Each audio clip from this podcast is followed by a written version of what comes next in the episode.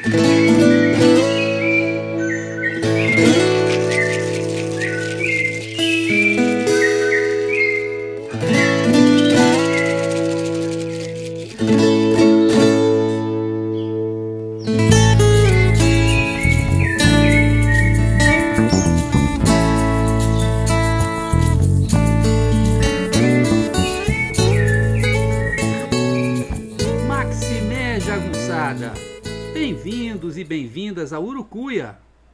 podcast feito para te ajudar a ler Grande Sertão Veredas e outras obras do nosso amado João Guimarães Rosa.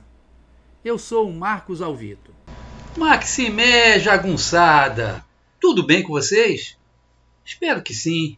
Então, hoje nós vamos para o episódio 37.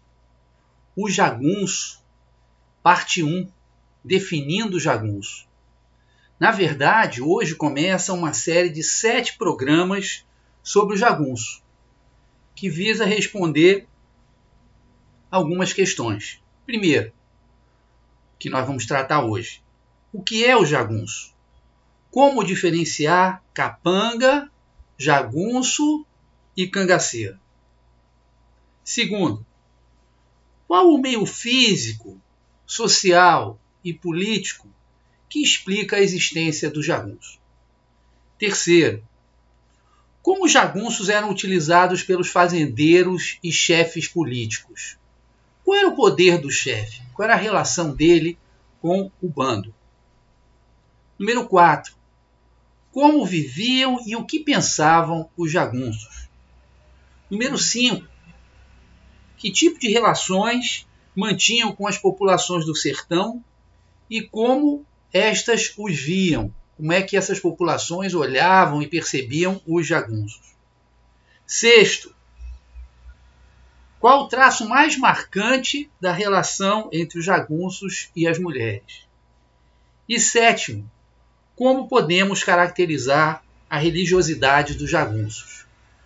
Mas atenção, tem um, dois itens que vão ficar de fora, porque já foram tratados nos episódios 11 e 12, que são os itens do, dos hábitos alimentares, né, do que comiam e o que bebiam os jagunços. Isso já foi tratado aqui pelo Urucuia Podcast nos programas 11 e 12. Então, vocês, se quiserem, complementem. Tá?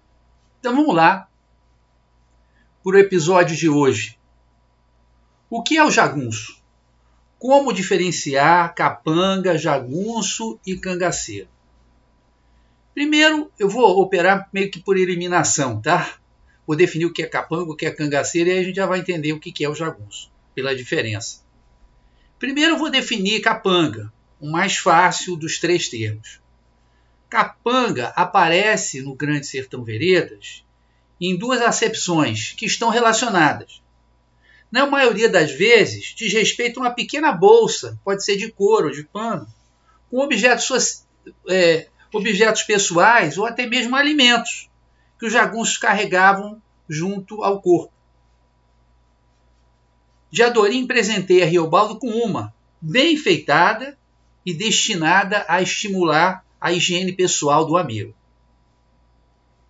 Ele diz assim, Riobaldo conta assim, Aí, nesse mesmo dia, rendidos na vigiação, o Reinaldo e eu não estávamos com sono ele foi buscar uma capanga bonita que tinha com lavores e três botõezinhos de abotoar. O que nela guardava era tesoura, tesourinha, pente, espelho, sabão verde, pincel e navalha. Dependurou o espelho num, de, num galho de marmelo do mato, acertou seu cabelo que já estava cortado baixo. O, mais para frente ele diz: O Reinaldo mesmo, no mais tempo, comprou de alguém uma outra navalha e pincel me deu naquela dita capanga. Às vezes eu tinha vergonha de que me vissem com peça bordada e historienta, mas guardei aquilo com muita estima. Então a capanga era esse objeto, né? Para guardar essa bolsinha para guardar objetos pessoais, né? Ora, se o objeto capanga é bem pessoal e anda sempre perto do seu detentor, portada a tiracolo ou presa à cintura, O mesmo acontece com o homem que é chamado de capanga. Homem de confiança, o capanga exerce o papel de guarda-costas. Sua primeira função é proteger o fazendeiro, o coronel, a autoridade. Em A Hora e Veja Augusto Matraga, que vinha a ser a última novela do livro Sagarana, o livro de estreia do Rosa, e o Augusto tem quatro capangas. Mas, no fim, todos são contratados por seu inimigo político, o Major Consilva, e ajudam a quase dar cabo do Ion Augusto. Eis um exemplo retirado do Grande Sertão. Já velho, Riobaldo vai de trem a Sete Lagoas consultar o médico. Para seu desgosto, se depara com o feroz delegado de Azevedão e seu capanga. Riobaldo conta assim: Vai e acontece que, perto mesmo de mim, de fronte, voltando deste brabo norte, um moço de Azevedão, delegado profissional, vinha com um capanga dele, um secreta, e eu bem sabia os dois de que tanto um era ruim como o outro ruim era. Então você vê que é uma dupla, né? O delegado e o seu capanga, né? E eles eram conformes, como se diz no sertão. Se um era ruim, o outro também ruim era. Quando o jovem Riobaldo é contratado como professor por um fazendeiro da Inhanva, é levado até lá por dois homens de confiança de Zé Bebelo e vai aparecer de novo o termo capanga. Os dois camaradas, entanto percebi, eram capangas, mas sujeitos de seu trato, sem altos e baixos, nem as maiores asperezas, me dera maior consideração. Viajamos juntos quatro dias, quase 30 léguas, mais de 200 quilômetros. Bom tempo beirando o riachão e enxergando à mão esquerda os vultos da Serra do Cabral. Ainda na fazenda Anhanva, os homens que lá ficavam para protegê-la também são chamados de capangas. Mas minha vida na fazenda era ruim ou era boa? Se melhor era. Ah, eu estava feito em ampas. Eu lordeei, aí lordeei. Me acostumei com fácil movimento. Entrei de amizade com os capangas. Da mesma forma, os homens que guardavam a casa de família do Hermógenes recebem igual denominação quando o Riobaldo vai sequestrar a mulher do Hermógenes para obrigar o Hermógenes a lutar contra ele, né? Atravessa o do Suarão, entra na Bahia e sequestra a mulher. Abarcamos as condições do lugar, em cerco, entendidos uns com uns, por meio de avisos, que eram canto de acauã e assovio de macaco.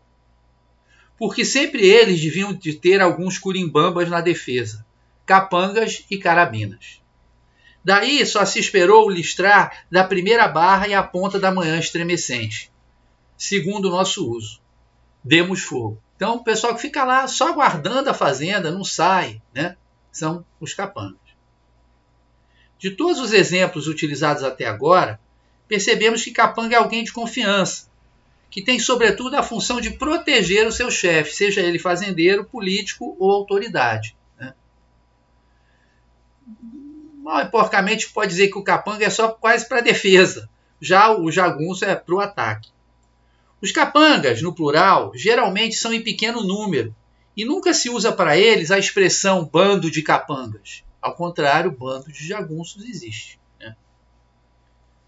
Dentro da liberdade proporcionada por uma obra literária, todavia, não há que se esperar uma coerência conceitual, sociológica, histórica. Sendo assim, em uma passagem do Grande Sertão, mas em apenas uma, o termo capangas é claramente utilizado como sinônimo de jagunços. Eis o trecho. Mas conto menos do que foi. A meio, por em dobro não contar. Assim seja que o Senhor uma ideia se faça. Altas misérias nossas. Mesmo eu, que o Senhor já viu, reviro retentiva com espelho sem dobro, sem dobro de lumes, e tudo graúdo e miúdo guardo? Mesmo eu não acerto no descrever o que se passou assim, passamos, cercados guerreantes, dentro da casa dos tucanos, pelas balas dos capangas do Hermógenes. Por causa. Aí era o bando de jagunços do Hermógenes. E ele chama de capangas do Hermógenes. Agora vamos, então, não é que no livro a gente tenha 100% uma utilização precisa, coerente, diferenciada, mas, grosso modo, capanga é bem diferente de jagunço. Bom, agora vamos ao segundo termo, que normalmente confunde aqueles que querem saber o que é jagunço. Trata-se do cangaceiro. O cangaceiro, ao contrário do capanga e da mesma forma que o jagunço, só existe em bando. Mas, ao contrário do jagunço, este é um bando independente. Não está sob controle de um fazendeiro, por exemplo. Isso não quer dizer que os cangaceiros não prestassem serviço a coronéis, não mantivessem com eles alianças, fundamentais para conseguirem abrigo, defesa, armas, munição, diante da perseguição que lhes era movida pelas forças policiais. Lampião, vocês terem uma ideia, era aliado e protegido pelo governador de Sergipe. Além disso, a atividade dos cangaceiros, embora pudessem e fossem utilizados em disputas políticas, era sobretudo de banditismo. Eles viviam do crime, extorsão, saque e roubo, sem falar no terror, nos estupros e tudo mais. Havia uma outra diferença. Ao contrário dos bandos de jagunços, constituídos unicamente por homens, algumas mulheres participavam do cangaço como esposas de chefes, por exemplo, Maria Bonita, ou de outros cabras do bando. Tá? Eu acrescentaria uma de que os bandos de cangaceiros normalmente eram pequenos, se comparados aos, aos bandos de jagunços. Né? Afinal, estavam sempre sendo perseguidos pela polícia, precisavam se movimentar, nem sempre tinha um lugar onde eles pudessem ser acolhidos, né? Então eles iam, tinham que ir para o sertão mais chucro ou churro, né? É, os bandos de jagunços às vezes são muito maiores do que os bandos de, de cangaceiros. Bom, finalmente chegamos ao jagunço. É preciso notar que os três termos, capanga, cangaceiro e jagunço, têm ligações entre si. É óbvio que se um coronel formar um bando de jagunços com uma determinada finalidade, por exemplo, vingar-se de um inimigo, seus capangas podem tomar parte do bando e, naquele momento, eles podem ser considerados jagunços. O contrário também ocorre. Jagunços se tornam capangas. É o que se dá com os antigos membros do bando de Reobaldo, que são cooptados por ele para formarem uma espécie de círculo de proteção em torno de suas terras um total aí de uns 16 homens, o que é muito para Capanga e é pouco para o bando de jagunço. Ele diz ao doutor, o Riobaldo Velho, fazendeiro, lá na cadeira de Carinhanha, né? Chegassem viessem aqui com guerra em mim, com mais partes, com outras leis, ou com sobejos olhares. E eu ainda sorteio de acender esta zona, ai, sim, sim, é na boca do trabuco, é no terretê retém. E sozinho não estou, ádio. Pra não isso, ei, coloquei redor meu minha gente. Olha senhor, aqui pegado, vereda abaixo, o paspe, meiro meu, é meu.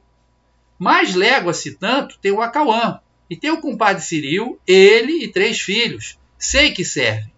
Banda desta mão, o Alaripe, soubesse o senhor o que é que ele se preza em rifleiro a faca, um cearense feito esse. Hum. Depois mais, o João Nonato, o Kipes, o Pacamã de Presas e o Fafafa. Este deu lances altos, todo lado comigo no combate velho do Tamanduatão. Limpamos o vento de quem não tinha ordem de respirar, e antes esses desrodeamos. O Fafafa tem uma iguada. Ele cria cavalos bons, até um pouco mais longe, no pé de serra, de bando meu foram o Sesfredo, Gesualdo, o Nelson e João Conclis. Uns outros, o Triol. E não vou valendo? Deixo terra com eles, deles o que é meu é, fechamos que nem irmãos. Para que eu quero juntar riqueza? Estão aí de armas areadas. Inimigo vier, a gente cruza chamado, ajuntamos. É hora de um bom tiroteamento em paz. Experimentem ver. Então Reobaldo ele, ele abandona, né? Como ele diz, depois da morte de Adorim, né? Ele fala: desapoderei. Ele entrega as armas, o dinheiro, cartucheira, tudo, né? Mas quando ele se torna fazendeiro, aí ele convoca alguns dos homens, faz uma seleção dos melhores, mais ligados a ele, etc. Convoca alguns dos homens para cercarem suas terras, né? No caso dele ser atacado, né? de houver algum tipo de, de ameaça, de invasão, eles se juntam de novo, né? Para se defenderem. Mas não era mais um bando de jagunços, eles não saíam por aí, né? Estavam funcionando mais como um conjunto de capangas a serem utilizados numa, numa eventualidade. Tá? Por outro lado, muitos grupos de cangaceiros se formavam a partir da deserção de jagunços de um determinado fazendeiro. O próprio Hermógenes procura atrair Riobaldo para participar de um bando independente que prestaria serviços a fazendeiros mediante aluguel, uma espécie de bando híbrido entre os jagunços e os cangaceiros. Diz Riobaldo: o que o Hermógenes queria me prometer era que, em breve, iam estar acabados aqueles riscos de trabalho e combate, com liquidados os bebelos. E então a gente ficava livre para lidar melhormente, atacando bons lugares em serviço para chefes políticos.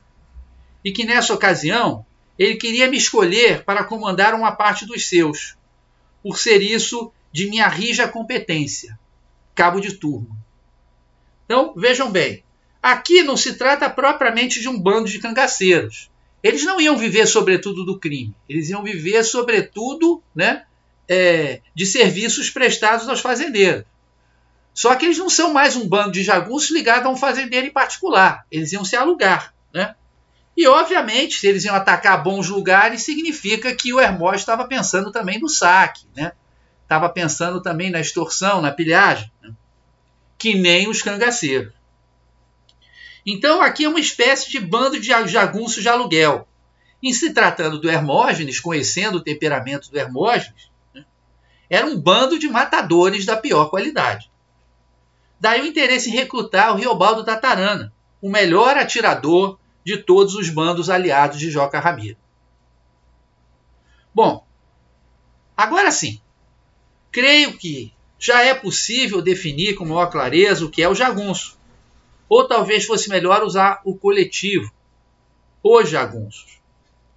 Formando bandos armados, que podem ter de uma dezena até algumas centenas de homens, o maior bando que aparece no, no livro é o do Neco, com 800 homens, mas é difícil de acreditar que ele tenha existido dessa forma. Né? Parece que não chegou nem à metade, já que é uma personagem histórica. O, os jagunços estão a serviço de um poderoso, fazendeiro ou coronel.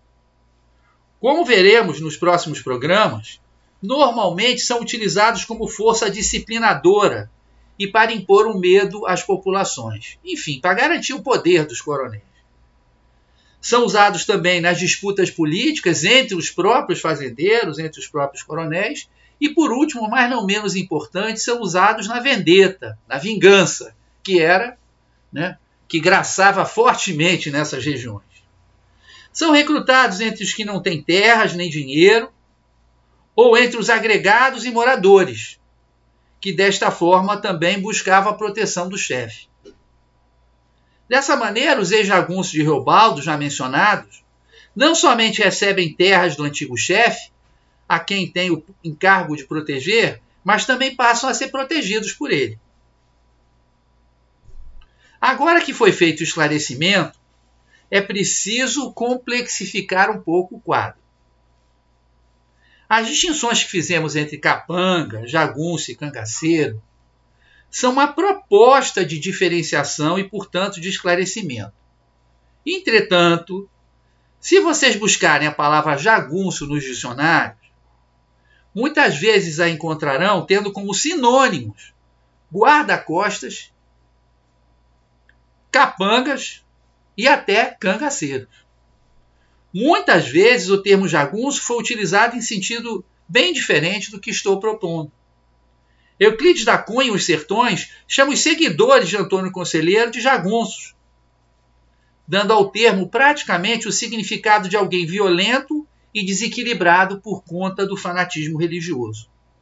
Ele diz: nessa prosa tão característica do Euclides.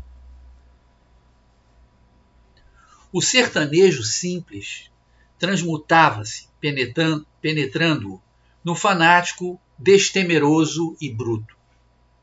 Absorvia-o a psicose coletiva e adotava ao cabo o nome até então consagrado aos turbulentos de feira, aos valentões das refregas eleitorais e saqueadores de cidades, os jaguns.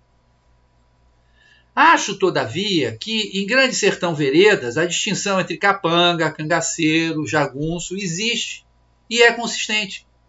Cangaceiro, por exemplo, só aparece uma vez.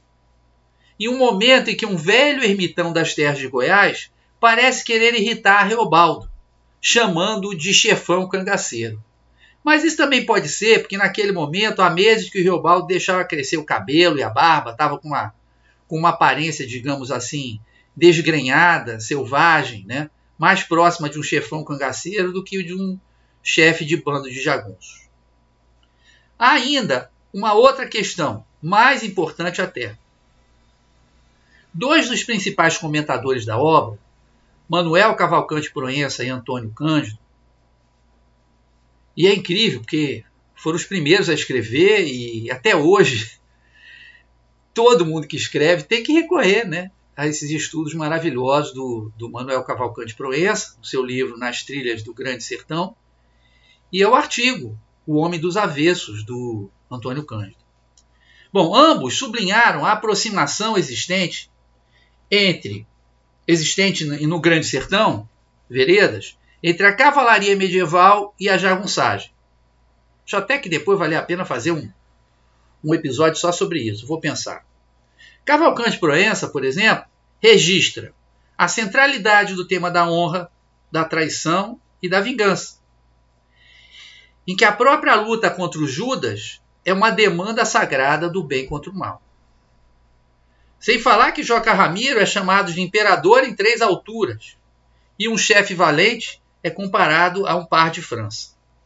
Antônio Cândido salienta muitos outros traços medievais. Eu estou resumindo muitíssimo o que eles disseram dentre os quais citarei dois: o vínculo de lealdade para com os chefes né? e o fato de que Riobaldo é de nascimento ilegítimo, como grandes heróis da época medieval, da épica medieval, como Tristão e Rolando. Rosa conhecia muito bem os jagunços de carne e osso. Inclusive tinha conversado com alguns deles e escutado histórias acerca desses homens, ainda quando no tempo de menino, quando se encostava no balcão da venda do seu fulô, com olhos arregalados e ouvidos aguçados. Ele mesmo admite isso. Eu trazia sempre os ouvidos atentos. Escutava tudo o que podia e comecei a transformar em lenda o ambiente que me rodeava. Quem cresce em um mundo que é literatura pura, bela, verdadeira, real, deve algum dia começar a escrever. Nós, os homens do sertão, Somos fabulistas por natureza. Está no nosso sangue narrar histórias. Desde pequenos, estamos escutando as narrativas multicoloridas dos velhos, os contos e lendas. E também nos criamos em um mundo que às vezes pode se assemelhar a uma lenda cruel. Percebam a palavra cruel. O sertão é de suma autenticidade, total. Levo o sertão dentro de mim. Reparem que ele diz que transformou em lenda o ambiente que o rodeava. E confessa também, num outro trecho, que gostava muito de ler livros de cavalaria. Ele diz: li muitos livros de cavalaria quando era menino. A projeção dos ideais de cavalaria, do seu imaginário, de suas tradições, opera uma transformação na figura do jagunço. Otacília, por exemplo, noiva de Reobaldo, é apresentada, como já vimos no episódio 34, como uma virgem encerrada e protegida na fazenda Santa Catarina, que é um lugar alto e funciona como uma torre, daquelas torres medievais. Ali ela espera o retorno do seu cavaleiro, depois que o mesmo se transforma em herói a derrotar o mal personificado no Hermós. O Hermós é como se fosse o dragão. Claro que o modelo não é perfeito, não é um modelo de equivalência ponto a ponto Riobaldo, na verdade, se interessa sobretudo pela herança da moça, como nós já vimos também no episódio anterior. E o Hermógenes não foi morto por ele, e sim por Diadorim, que para isso sacrificou a própria vida para proteger o Riobaldo. Mas temos também Medeiro Vaz, analisado no episódio 28.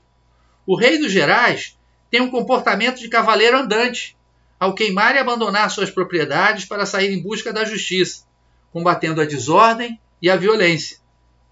Quando Joca Ramiro elogia Riobaldo e entrega a ele o fuzil Rei Uno, há quem diga que isso é uma espécie de sagração do novo cavaleiro. Enfim, poderíamos dar mais e mais exemplos. O que importa saber é que, obviamente, os jagunços de Grande Sertão Veredas são jagunços literários.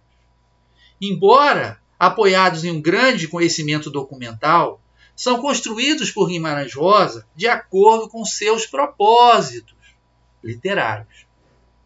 São estes jagunços literários que iremos examinar nos próximos seis programas. O programa da semana que vem, o episódio 38, vai tratar do ambiente físico, social e político que permite o surgimento do jagunço. Vamos falar do sertão. Esse foi, pessoal, o episódio 37 do Urucuia Podcast, o jagunço, parte 1, definindo o jagunço. Espero que vocês tenham gostado. Se gostarem, ajuda aí com o dedinho, bota lá um, um like, né? Ou então, se for mais generoso ainda, escreve um e-mail para mim, diz é, o que, que você gostou, o que, que você não gostou no episódio. É muito importante para mim ter esse feedback, tá bom? Eu te agradeço. E agora o verdadeiro prêmio, que é o fechamento com a nossa trilha sonora, a música Acordais, do CD do mesmo nome, que está no Spotify do meu querido amigo Delfim, também chamado de Alex Rocha, e da Joyce Carvalhais. Então, muito obrigado, jagunçada. Valeu! Maximé, um grande abraço e beijo. Tchau!